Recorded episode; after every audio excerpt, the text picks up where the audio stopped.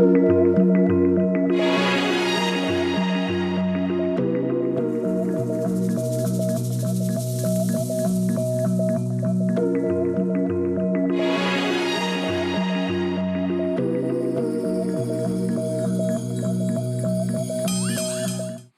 Bonjour et merci de nous retrouver pour la foi prise au mot, votre émission de réflexion chrétienne. Et merci de votre fidélité à KTO. Chaque année, le jour des morts, le 2 novembre, qui suit la Toussaint, nous confronte à la mort, à la perte, au décès. C'est d'ailleurs souvent une épreuve pour ceux qui sont en deuil. Aussi, cette semaine, je vous propose d'affronter directement la question comment vit-on un deuil? Et j'allais même dire comment survit-on à un deuil? Quelles sont les étapes par lesquelles on passe? Faut-il se faire aider? Quels sont les secours qu'apporte la religion.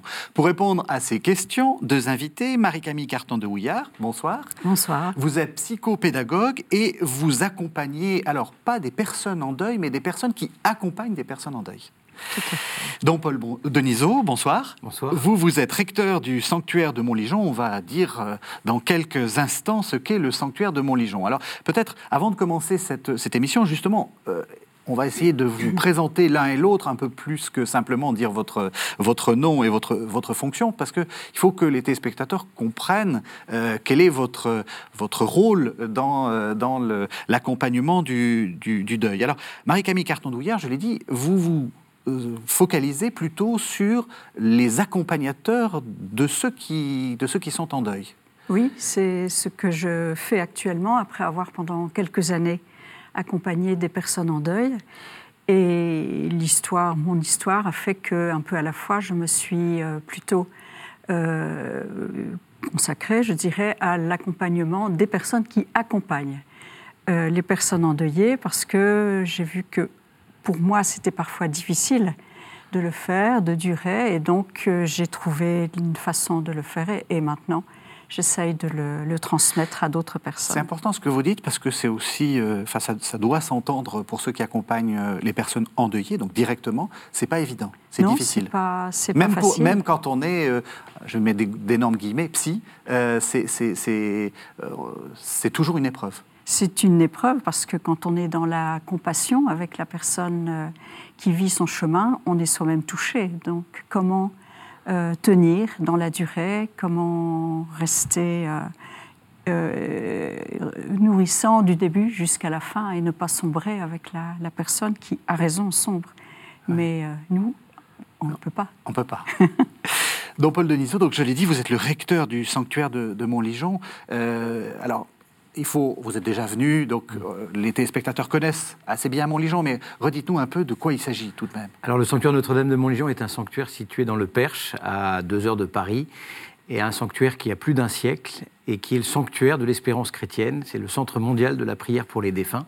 C'est un sanctuaire où nous prions euh, pour les défunts, où nous accueillons les personnes en deuil et où nous euh, professons l'espérance chrétienne face au deuil, face à la souffrance. Vous avez quel type de personnes qui viennent dans votre sanctuaire? Alors tout.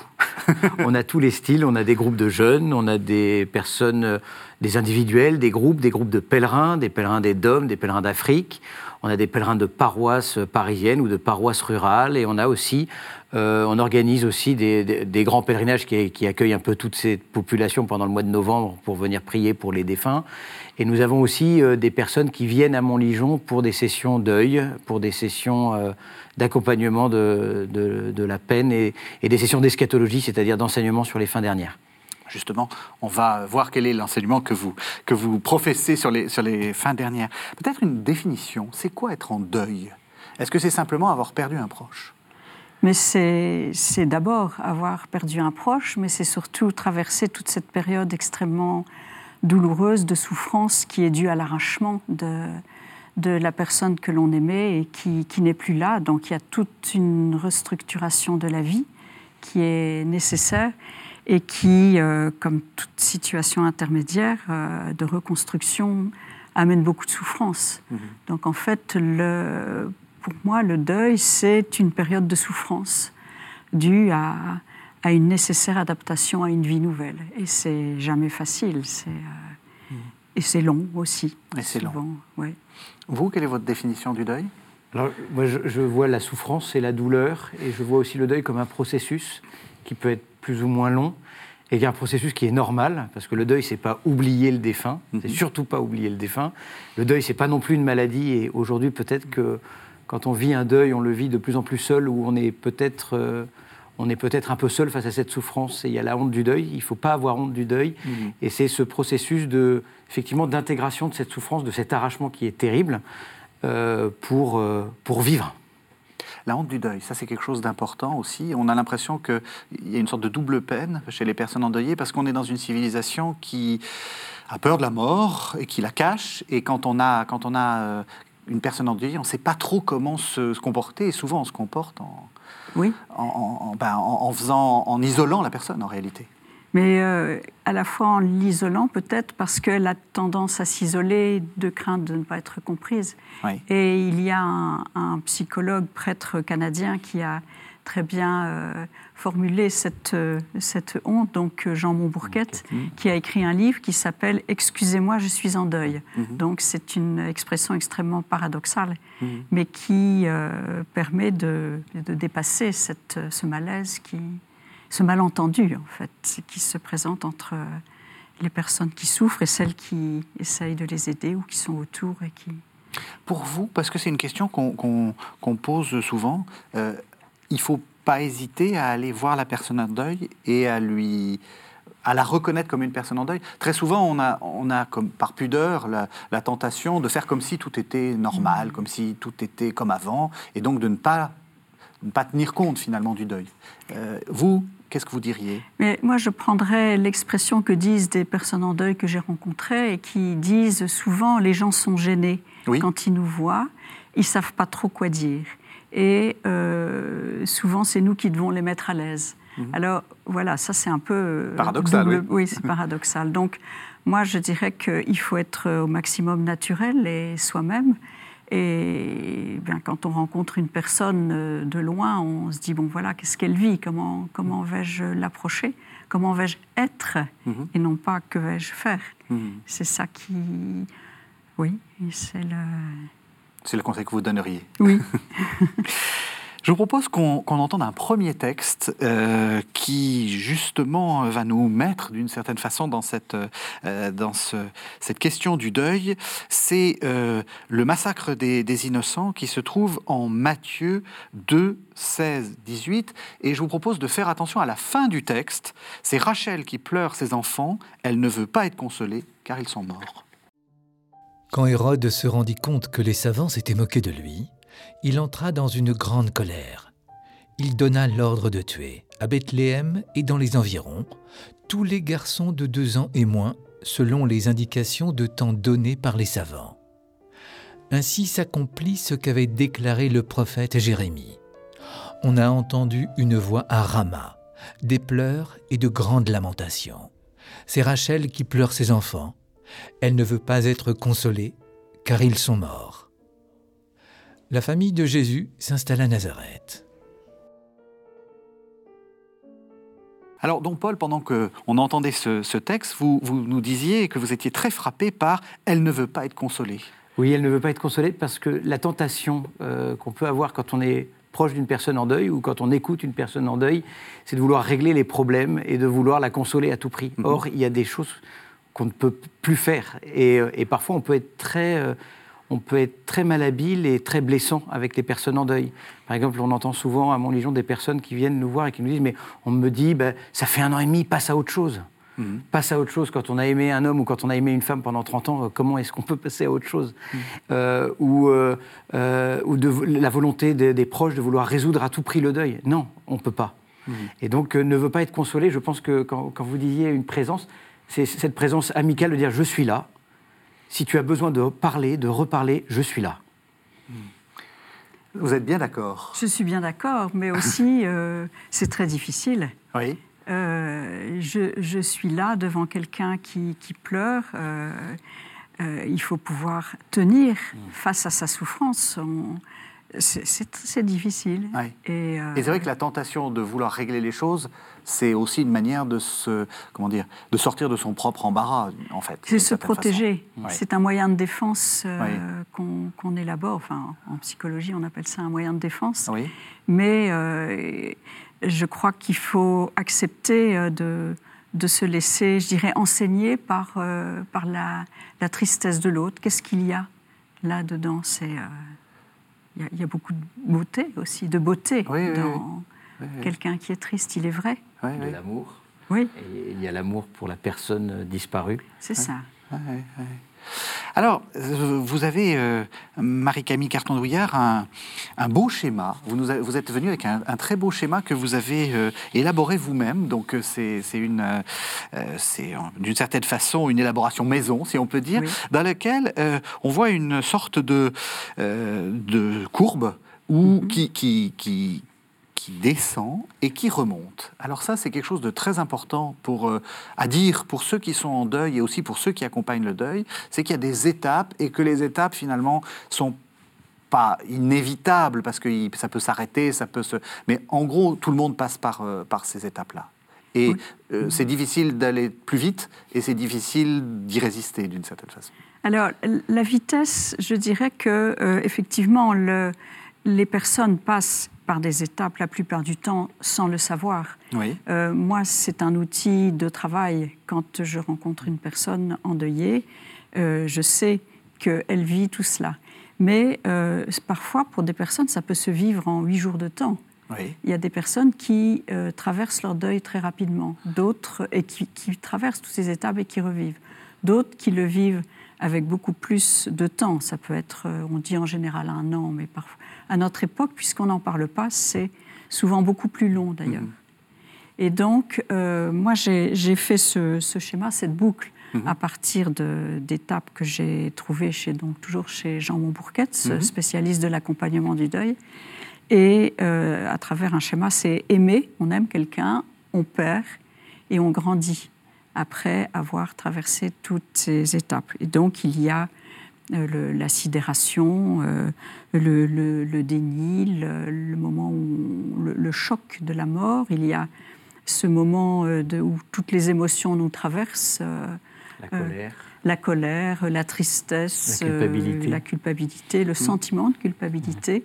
Mm. Euh, disons ces, ces émotions et ces sentiments qui peuvent durer très longtemps et qui sont très désagréables à vivre pour la personne endeuillée parce que ça lui tombe dessus Oui. sans qu'elle s'en rende compte. Et c'est difficile aussi pour ceux qui accompagnent parce qu'ils ne savent pas.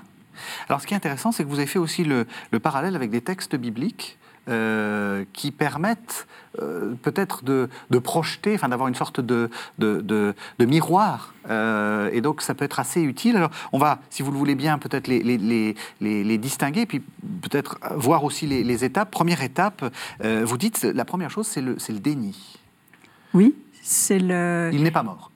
Euh, on- ou en tout cas, euh, si on sait qu'il est mort, ou, euh, ou- mais euh, quand la personne est décédée, parfois on, on l'entend, on, on- on la sent, on la sent passer, on la- y a- il y a- les sens sont encore tellement en éveil que tout ce qui se passait avant la mort, eh bien, euh, on, on peut le réexpérimenter euh, euh, une fois le, le- le décès passé.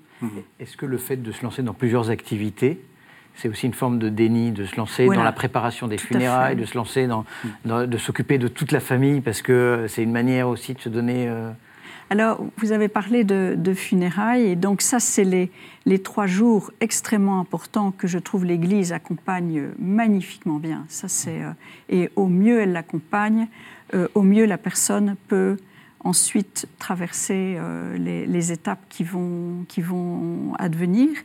Euh, moi, je dis toujours, mon travail commence le lendemain du décès. Hum, euh, lors des, des trois jours, quatre jours, cinq jours, qui, où la personne a besoin de cette activité. Je dirais que c'est une chance, Euh, parce qu'un peu à la fois, il faut s'habituer à, à l'absence, et puis quand il y a ces activités, toute la famille est là, les amis, et donc ce sont des moments très intenses et très beaux, magnifiques. Euh, mais ensuite, voilà, c'est le...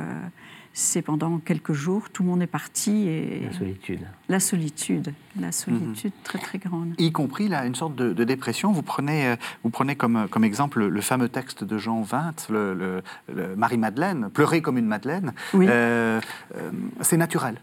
Ah oui, c'est naturel et nécessaire. Et il ne faut, pas- il faut pas se dire euh, on ne pleure pas. Ah bien, euh, dans le- allez, enfin, je dirais que il y a quelques décennies, il n'était pas bien vu de pleurer, surtout chez les hommes, mhm. mais chez les femmes aussi, ou dans certaines familles. lui-même a pleuré la mort de Lazare. C'est ça, tout à fait. Oui, oui, Tout à Nous fait. Avons besoin de pleurer. Ça, absolument. Et, et, ce sont des points de repère pour nous euh, qui, sont, euh, qui sont essentielles. Mais bon, à notre époque, on a beaucoup plus de chance. On travaille tellement toutes les émotions euh, qu'on ne dirait plus à personne arrête de pleurer. Je crois que. Avec la difficulté, c'est que maintenant on est un peu seul face au deuil. Avant, c'était toute la communauté, le village qui portait le deuil. Mhm. Il y avait des petites choses. Je ne suis pas nostalgique, hein, des femmes en noir, en mantille noire, se promenant dans la rue pour montrer. Mais il y avait quelque chose de elle est en deuil, elle souffre. Et j'ai le droit de souffrir. Et aujourd'hui, euh, ce deuil-là, il, est, euh, il est anonyme. Mm. Et cette souffrance est anonyme.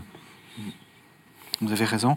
Alors après, vous avez, euh, vous avez dit il y a tout un tas de tâches liées au deuil et à la dépression. C'est-à-dire que, en, fait, on rentre presque dans une dépression. C'est-à-dire que le, moment où, on, a, c'est très curieux. Il y a là encore un paradoxe. Euh, il arrive un moment dans tout ce temps du deuil où il faut régler toute une série de papiers administratifs. Euh, par exemple, une dame qui tout à coup reçoit un papier, Madame veuve. Euh, bon, voilà, ça, ça c'est une agression terrible. Et donc, ça, ça, peut correspondre à un moment où il faut agir, mais en même temps, il y a, comme l'être se divise. Il y a une partie qui est en activité et l'autre partie de la personne qui est dans une dépression profonde.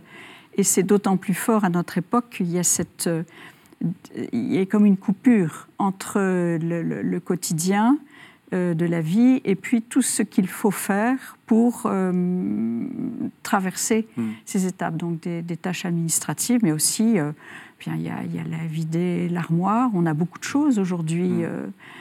ça, c'est une étape, je dirais, qui est beaucoup plus proche à notre époque et qui, dans le temps, était peut-être moins, moins importante, parce qu'on avait plus vite réglé toutes les, tous les éléments administratifs.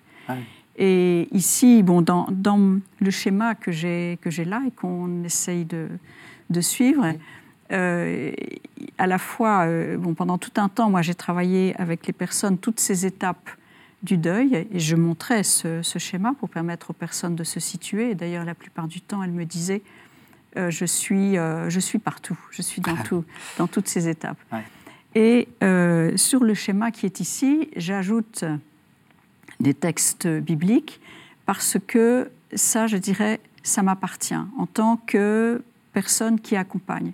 Jamais je n'ai parlé dans mon travail de, euh, je dirais, je ne parle pas de Dieu mhm. lors de l'accompagnement. Je dirais que je laisse ce travail euh, à, des, à des pros.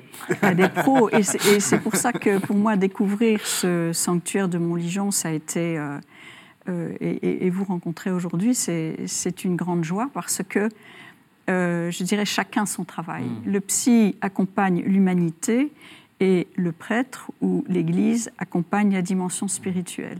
Et la personne qui est accompagnée doit bien savoir à qui elle a affaire. Mm. Parce que euh, si dans un groupe, on se met à parler de Dieu, alors moi j'ai déjà vu même des personnes croyantes dire ah mais où est-on ici euh, C'est un groupe catho ou c'est euh, mm. non Il y a d'abord notre humanité et celle-là elle est essentielle. Alors ça, à Montlégion, on l'écoute. C'est-à-dire qu'on on ne parle pas de Dieu tout de suite. On est là d'abord pour des temps d'écoute, même si nous ne sommes pas spécialistes, euh, nous ne sommes pas des thérapeutes, mais juste déjà permettre à la personne de déposer et d'être entendue. Et ensuite, dans un deuxième temps, on dit une parole quand même. Mm. Et ça, c'est ah la parole de l'Église qui pour moi est un roc face à cette question de la mort et, face à cette question de la souffrance.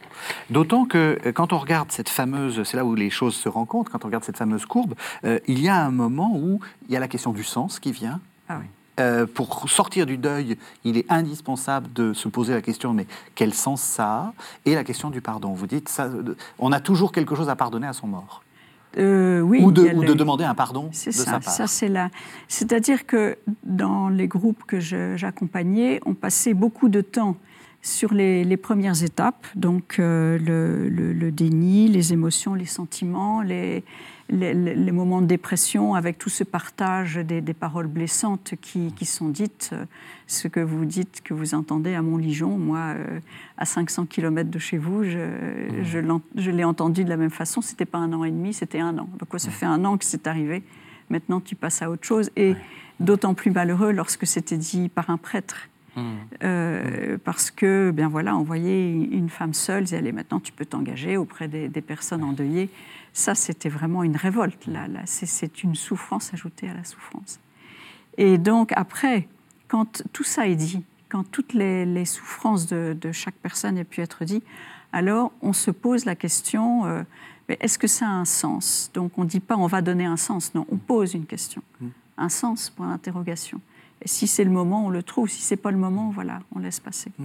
Et effectivement, les pardons, euh, pardonner, demander pardon, enfin, c'est dans ce mot est un mot pour tout, tout ce qui tourne autour de, de, notre sentiment de culpabilité et qui doit, lui, être, euh, disons, euh, travaillé parce que c'est un des, éléments qui se passe très vite dans le deuil, c'est qu'il y a un très grand sentiment de culpabilité qui pénètre la personne. Mmh. C'est-à-dire, on se croit à un moment coupable de la mort de l'autre. Donc...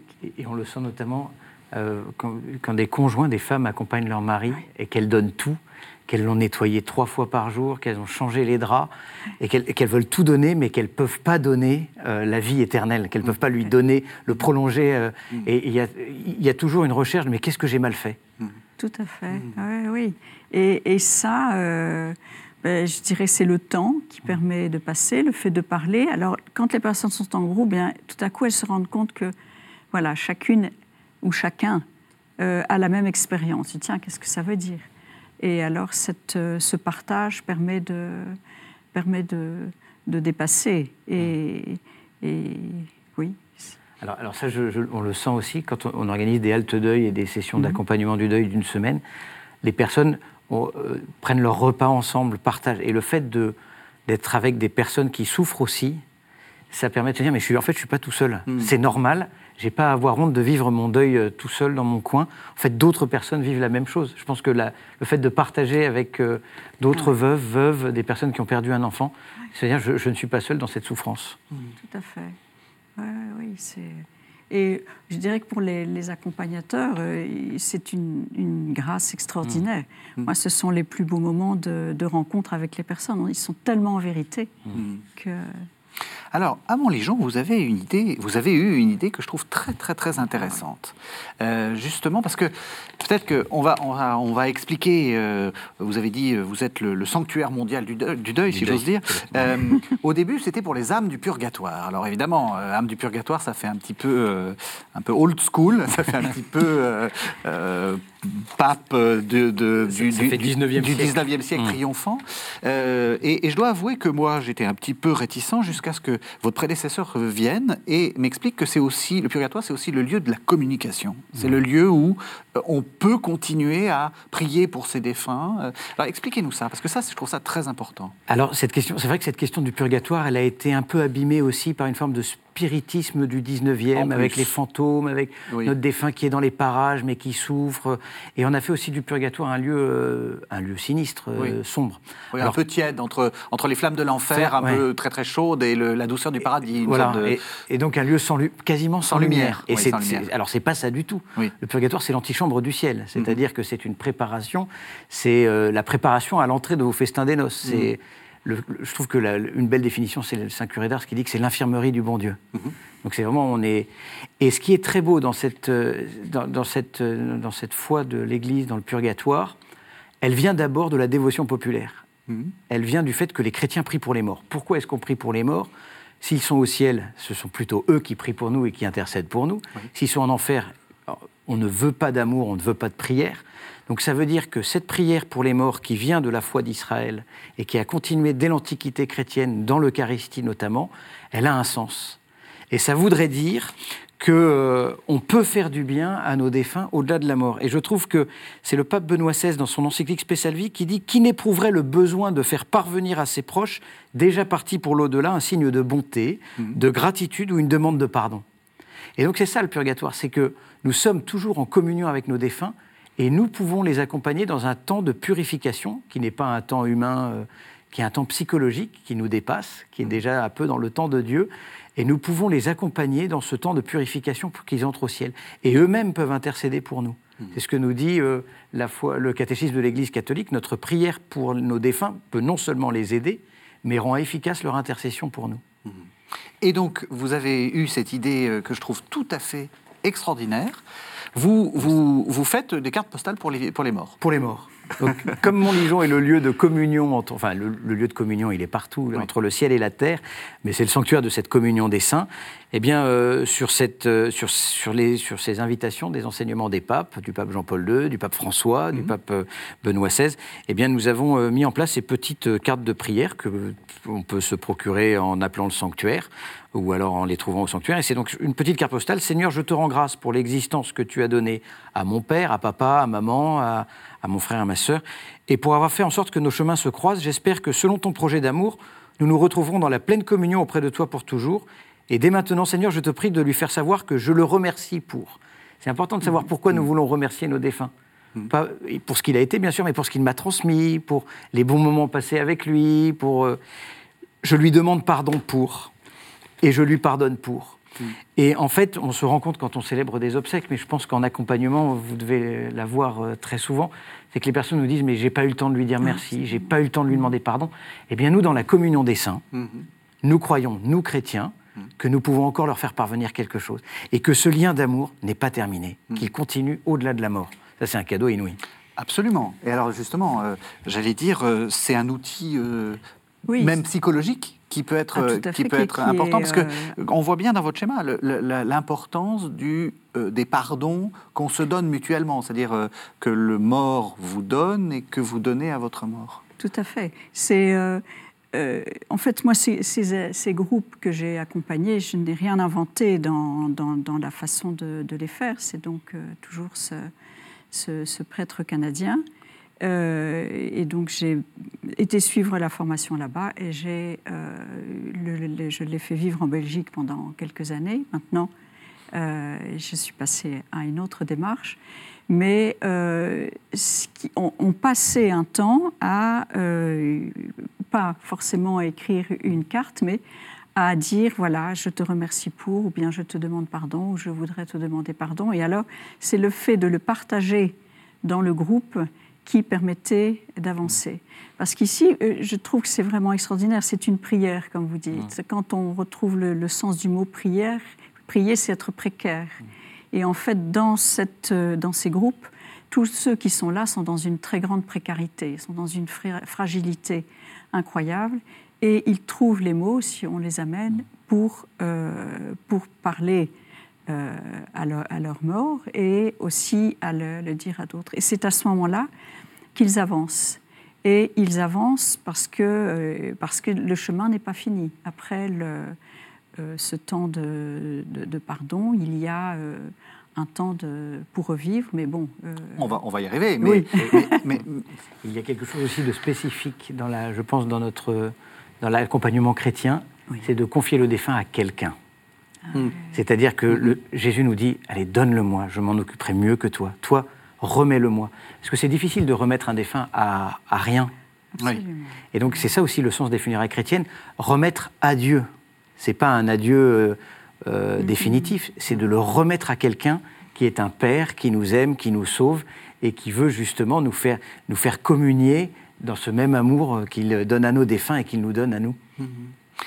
là aussi, euh, on dit souvent laisse-le partir. Oui. C'est aussi une manière de dire euh, euh, quelqu'un d'autre s'en occupe.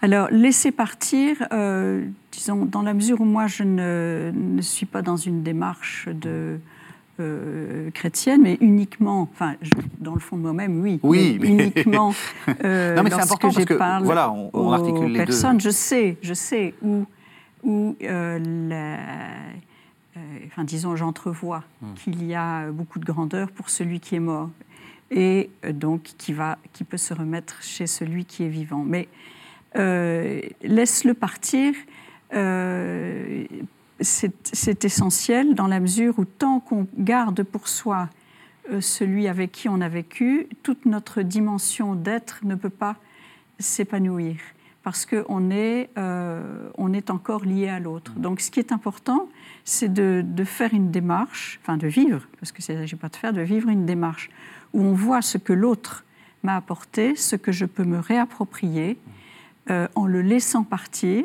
Il, il, me laisse ses qualités et à l'intérieur de moi-même, elles peuvent vivre, ou en tout cas je reprends celles que, que je peux faire vivre, ou je reprends mes qualités que je lui avais données et, qui, euh, et que je n'avais pas fait vivre moi-même. Et euh, à ce moment-là, euh, l'autre peut partir et moi je peux être les deux pieds sur terre pour, pour vivre enrichi mmh. de ce que l'autre m'a laissé. C'est vrai que vous, vous apportez la dimension supplémentaire de se dire que on le laisse partir pour le bien. Enfin, je veux dire, pour quelque Pour la vie. Pour la vie. Pour la vie, mais c'est ça le grand message de la foi chrétienne. Parce que nos contemporains se tournent, et je le comprends, euh, beaucoup sur les médiums, sur la communication avec les morts, parce que c'est une manière de dire je veux encore garder ce lien. Hmm. Et c'est très émouvant. Il y avait une chanson de Louane qui disait Est-ce que tu me vois? Est-ce que tu m'entends? qui est passée sur les ondes et qui a beaucoup ému nos contemporains, qui est très belle d'ailleurs. Hmm. Savoir si, son, si celui qu'elle aime la voit ou l'entend encore. Il y avait Céline Dion qui, chantait encore un soir, encore une heure, juste avec cet homme que j'ai aimé. Et en fait, on aimerait justement euh, rester en communion et la tentation de la communication avec les défunts aujourd'hui, elle est partout. Elle est dans les médias, les médiums euh, euh, euh, écrivent beaucoup de livres sur cette question-là. Mais passer par un médium, c'est ne pas le laisser partir, c'est encore garder le défunt. Et c'est vivre en, fait un esclavage avec, dans cette relation qui ne me permet pas de vivre.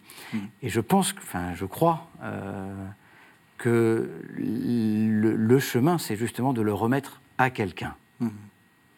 Et mm-hmm. tout en sachant que mon défunt n'est pas mon passé, mais comme le dit le pape François, il est mon avenir. Alors, ça, c'est intéressant. Expliquez-nous. Expliquez-nous comment, comment vous le... Parce que la formule est jolie, mais, mais, qu'est-ce que... Et, vous avez dit tout à fait, vous rigolez, mais vous aussi, vous allez m'expliquer ce que ça veut dire.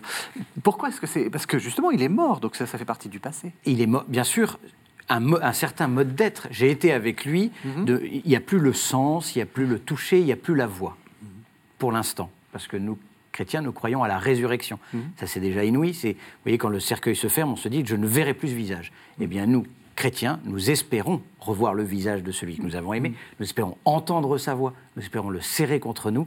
Euh, cette relation-là, corporelle. Hein, ben, c'est la résurrection. Absolument. Et nous ne sommes pas, nous croyons pas en des âmes euh, désincarnées. C'est très important. Nous sommes invités, nous sommes appelés à la résurrection. Ça veut dire toucher ceux que nous avons aimés. C'est inouï. Oui, oui, oui fallait, enfin, fallait Dieu pour inventer cela. Euh, ensuite, euh, euh, les, défunts, aujourd'hui, nous avons un autre type de relation avec eux. Et ça, le pape François l'écrit dans Amoris Laetitia. Laetitia il y a un autre mode de relation. Et d'ailleurs, le Concile Vatican II nous donne un texte, Lumen Gentium 49, qui nous dit L'union de ceux qui sont encore ici-bas avec ceux qui se sont endormis dans la paix du mmh. Christ ne connaît pas d'intermittence.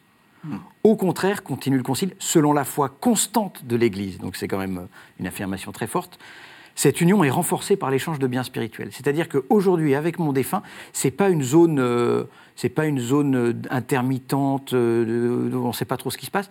Cette communion, elle continue par-delà la mort. C'est pas moi qui l'invente, c'est le Concile Vatican II. Hmm. Cette union est renforcée par l'échange de biens spirituels. Ça veut dire qu'elle peut continuer à grandir, mais pas comme par le passé. Et effectivement, il y a un arrachement de ne plus l'entendre, de ne plus le serrer, de ne plus sentir mon défunt. En revanche, il y a aussi cette espérance, c'est qu'ils sont devant nous. Et le pape François a cette très belle parole dans Amoris Laetitia au numéro 248. Ne perdons pas notre énergie à rester tournés vers le passé.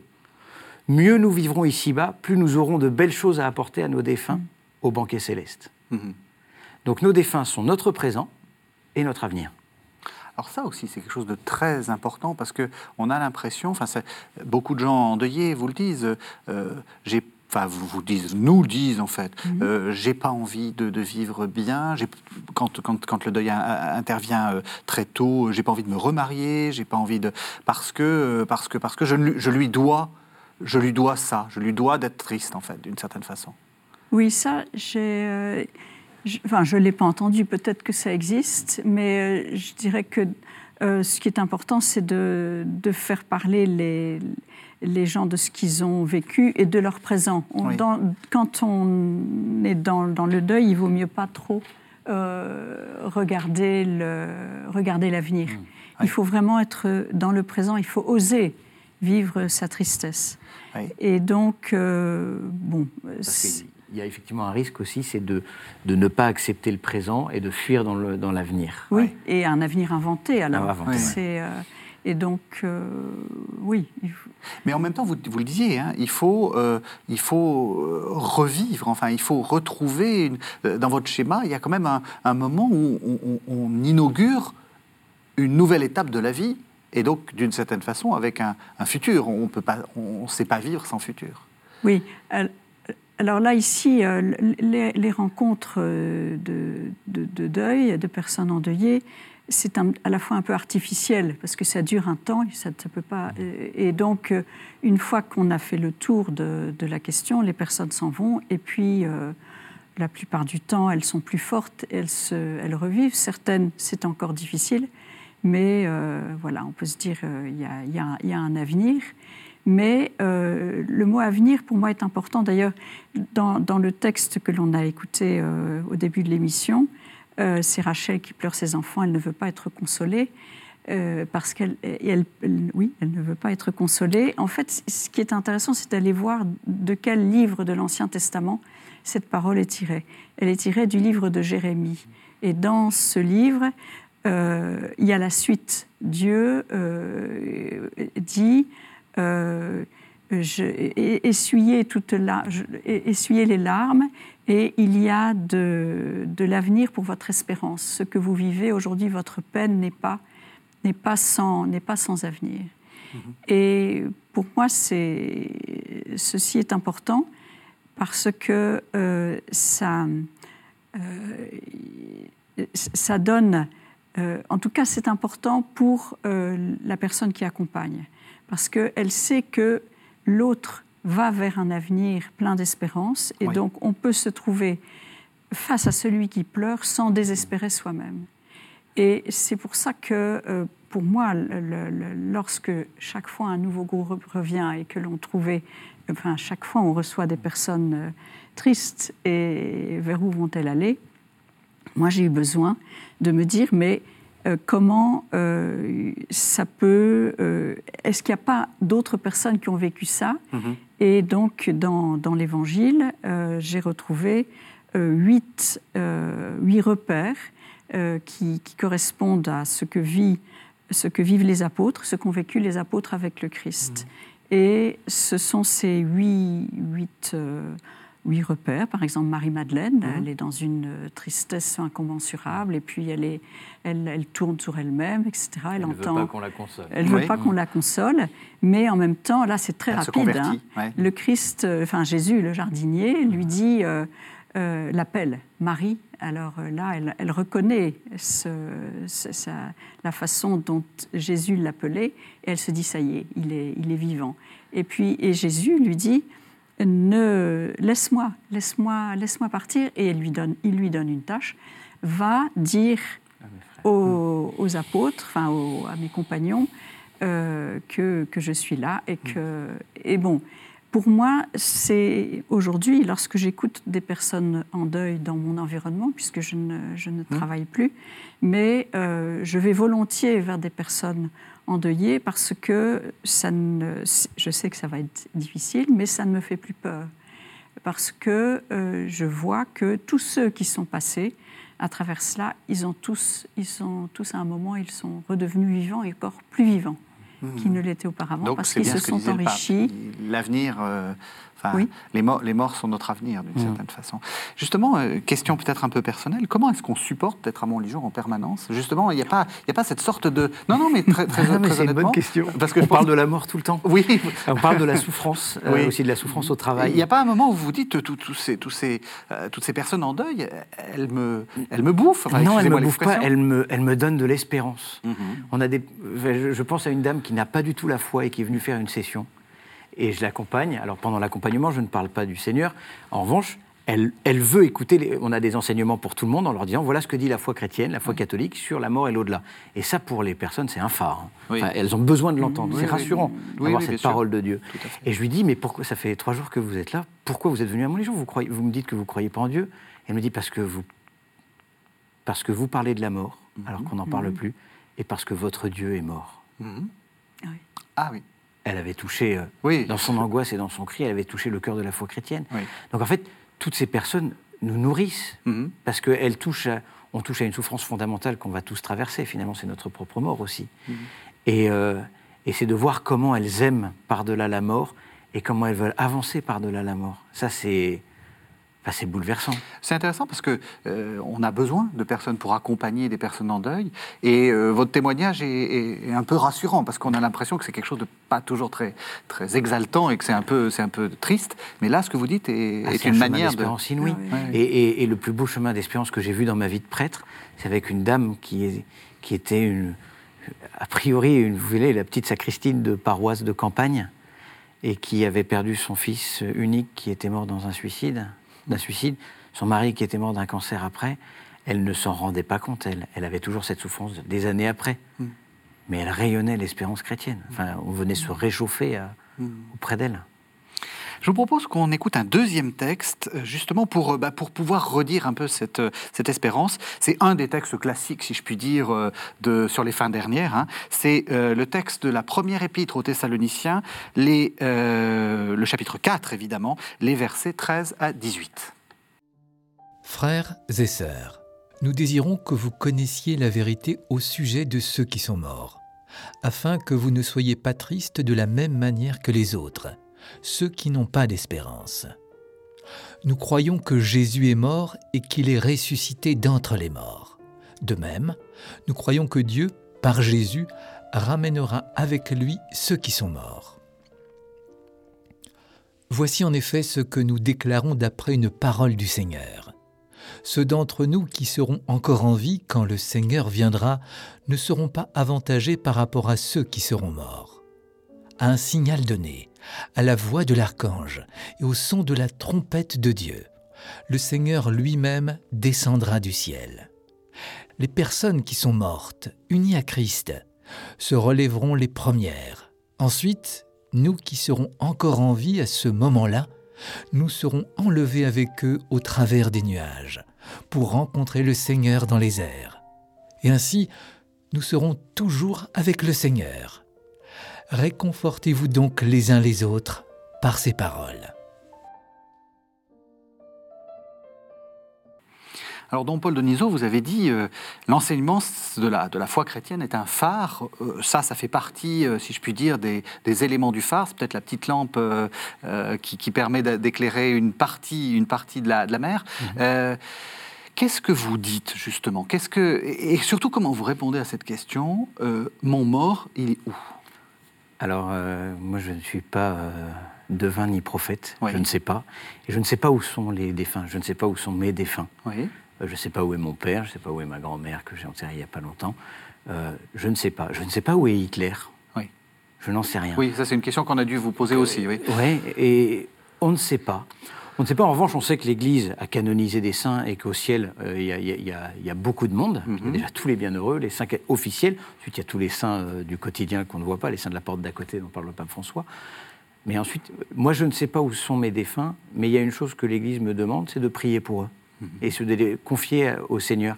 Avec euh, cette, en m'appuyant sur une chose, c'est la miséricorde du Seigneur. Mhm. moi, je m'appuie beaucoup sur le passage du bon larron Mhm. Euh, Jésus, souviens-toi de moi quand tu seras dans ton royaume. Aujourd'hui, tu seras avec moi dans le paradis. Et donc, euh, confiant que le Seigneur est un Dieu miséricordieux, qu'il veut sauver tous les hommes, comme nous dit euh, Paul à Timothée, mhm. Dieu veut sauver tous les hommes, et eh bien de pouvoir prier et d'espérer pour mon défunt. Mhm. Justement, cette communication, il faut le redire parce que c'est vrai que c'est quelque chose qui est, central hein, dans le, à la fois à Montligeon, mais aussi dans la, dans la foi chrétienne. Cette communication est possible. On peut prier les uns pour les autres et donc on peut demeurer en communication avec ses morts. Alors, l'Église ne parle pas de communication, elle a un mot qui est encore plus fort, parce que ça va au-delà de la communication, c'est la communion. Et effectivement, en soi, cette communication ou cette communion avec les défunts, s'il n'y a pas l'amour qui fait la communion, c'est-à-dire s'il n'y a pas le Seigneur qui est lui vivant et tous sont vivants pour lui, eh bien, cette communion, elle est impossible. Mais si l'amour est vainqueur de la mort, si l'amour est vivant, si l'amour, c'est la communion du Père, du Fils et du Saint-Esprit, eh bien, dans cette communion, nous sommes tous proches les uns des autres. Et c'est d'ailleurs pas anodin que, enfin, pour l'Église, c'est d'ailleurs pendant la messe que l'Église, c'est pas nous qui, c'est pas le Seigneur qui descend. Euh, on a souvent une image de l'Eucharistie, euh, Jésus qui descend à Paris, qui descend à, Hong Kong et qui descend en même temps à New York, mhm. qui se divise. c'est toute l'Église de la terre qui rejoint l'Église du ciel. Mhm. L'Église du ciel euh, dans la gloire, l'Église en purgatoire, en purification, et l'Église de la terre qui, qui est unie autour de celui qui donne la vie. Et cette communion, elle est toujours là, elle est toujours possible. Hein. Mhm. Nous sommes toujours en communion avec eux par le Seigneur. Mais ils ne répondent pas. Donc comment est-ce qu'on fait pour enfin, ou disons, le, mode n'est pas toujours très évident. On n'est pas, et comme vous dites, il faut, il faut, pas, qu'il le soit. C'est-à-dire que l'étape tournante, c'est pas une, pas, pas une solution en réalité. Mais est-ce que la foi, c'est évident? Non. Est-ce, que nous aussi, on peut se dire, mais Jésus, tu réponds pas, je souffre, j'ai perdu un proche? Non, mais c'est le, c'est le même mode que ce, mode de la foi, de l'espérance et de l'amour. Mhm. Et oui, effectivement, alors, il y a, dans la sensibilité, c'est terrible. Mhm. Mais peut-être que c'est le moment de venir toucher mon cœur profond et d'y trouver que l'amour a le dernier mot, que, que Dieu est vivant et qu'il ne saurait abandonner son ami à la mort. Je sens que vous, avez des choses à vous réagissez. Oui, moi, je, quand vous parlez comme ça, je, je, me retrouve face à une expérience tout à fait personnelle euh, d'enfant de Yé. Lorsque mon frère est mort et que j'avais 12 ans, euh, dans une, un milieu très croyant, euh, le lendemain de sa mort et, les jours qui ont suivi, j'avais un très grand désir, petite euh, bonne femme de 12 ans, d'aller à la messe. Et je, le moment de, de, la consécration était un moment absolument extraordinaire pour moi, parce que je voyais le prêtre qui élevait l'hostie et qui l'élevait jusqu'au Christ en croix. Et pour moi, je me disais, mon frère, il est, mon petit frère de, de 10 ans se trouve euh, avec le Christ, et moi, je vois cette hostie que je vais recevoir après, dans la communion. Mmh. Eh bien, euh, c'était une force absolument incroyable. De, mmh. euh, et, je pense que tout mon travail auprès, auprès de personnes endeuillées remonte à cette expérience, à cette force que euh, pendant, ça n'a pas duré longtemps parce qu'au bout de trois semaines, mon curé m'a dit, mais enfin, une petite fille qui vient tous les jours à la messe, ça ne va pas. Il faut rester dans votre vie et aller à l'école.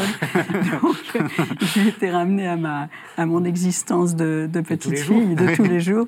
Mais en même temps, pour moi, c'est dans l'Eucharistie que je trouve la force euh, d'accompagner des, des, personnes endeuillées et même maintenant, je dirais, des personnes non croyantes parce que euh, je peux parler avec elles de ce qu'elles vivent, avec ce, mhm. schéma euh, de ce que les apôtres ont vécu aussi, et être suffisamment forte pour rester euh, présente en patience. C'est-à-dire il faut beaucoup de patience avec des personnes endeuillées. À des gens, et des personnes qui, ça peut prendre plusieurs années. Et alors, si on est, nous, en lien avec Dieu, pourquoi est-ce que est-ce qu'on n'aurait pas cette patience que lui a avec nous? Mhm. L'Eucharistie, c'est le, c'est le, j'allais dire, c'est le, mode de communication suprême. C'est, la communion, c'est la communion des saints. Mhm. Le Seigneur est présent et, et c'est tout, c'est l'Église du ciel et l'Église de la terre. Quand on chante le Sanctus, Saint, Saint, Saint, le Seigneur, Dieu de l'univers, ça sont les anges, les bienheureux. Béni soit celui qui vient au nom du Seigneur. Ça, c'est l'Église des hommes qui souffrent, mhm. enfin, qui avance en chemin ici-bas, et on se retrouve c'est l'Eucharistie qui fait l'Église, mais l'Église, euh, l'Église plus que l'Église de la terre, l'Église euh, du ciel et de la terre. Dernière question, parce qu'on arrive à la, fin de l'émission. Est-ce que aller à Montligeon et prier pour les âmes du purgatoire, comme on disait autrefois, est-ce que ça aide? Alors je pense, parce que je pense que quand on vit un deuil aussi, c'est l'occasion aussi d'ouvrir notre, notre cœur à toutes les souffrances et à toutes les personnes. Et donc de prier pour son défunt, mais de prier aussi pour les autres, pour ceux pour qui nous, les hommes, nous ne prions pas il n'y a pas d'âmes abandonnées en purgatoire. Elles sont abandonnées par les hommes, mais les saints du ciel prient pour les âmes du purgatoire. Euh, mais nous, c'est notre devoir aussi de prier pour les défunts. C'est une œuvre de miséricorde. Hein. Mhm, mhm. Euh, et, nous le faisons d'ailleurs tous les dimanches à la messe, dans le canon, enfin tous les jours d'ailleurs à la messe, dans le canon de, la messe. Nous, prions toujours pour les défunts. Donc aller à Montligeon, c'est c'est une démarche. On peut prier pour les défunts euh, dans sa paroisse, mais dans sa chambre, mais il faut prier pour les défunts. Et encore une fois, c'est notre prière pour eux rend efficace leur intercession pour nous. C'est aussi un échange. Hein alors, on arrive à la fin de l'émission, je le disais, euh, vous êtes arrivé euh, avec un livre, un livre de Don Bertrand Le Soin, euh, Dernière nouvelle de l'au-delà au cerf. Alors, c'est pas vous qui l'avez écrit, et d'ailleurs, c'est une rare preuve d'humilité, parce que souvent, les, les, invités arrivent avec leur livre, vous arrivez avec le livre de quelqu'un d'autre, c'est plutôt, plutôt sympathique. Dernière nouvelle de l'au-delà, Alors, c'est un livre qu'a a écrit un des chapelains de Montligeon, qui a mmh. l'habitude d'écouter et d'accompagner, de prêcher aussi sur les fins dernières, sur l'eschatologie. Euh, et euh, il a écrit ce livre en prenant des, petits portraits d'évangile et en faisant le lien entre ce portrait d'évangile et une étape, la mort, le ciel, mmh. le, temps de la prière pour les défunts. Et donc, euh, voilà, il, les a mis en résonance. Dans ce... C'est un petit livre très facile à lire. Et sinon, www.montligeon.org, qu'est-ce qu'on peut faire à Montligeon euh, Là, on est en, plein dans la période, si je puis dire, euh, comme je disais, avec le, la fête des morts. Je pense que le mois de novembre, c'est votre mois où vous travaillez, si j'ose dire.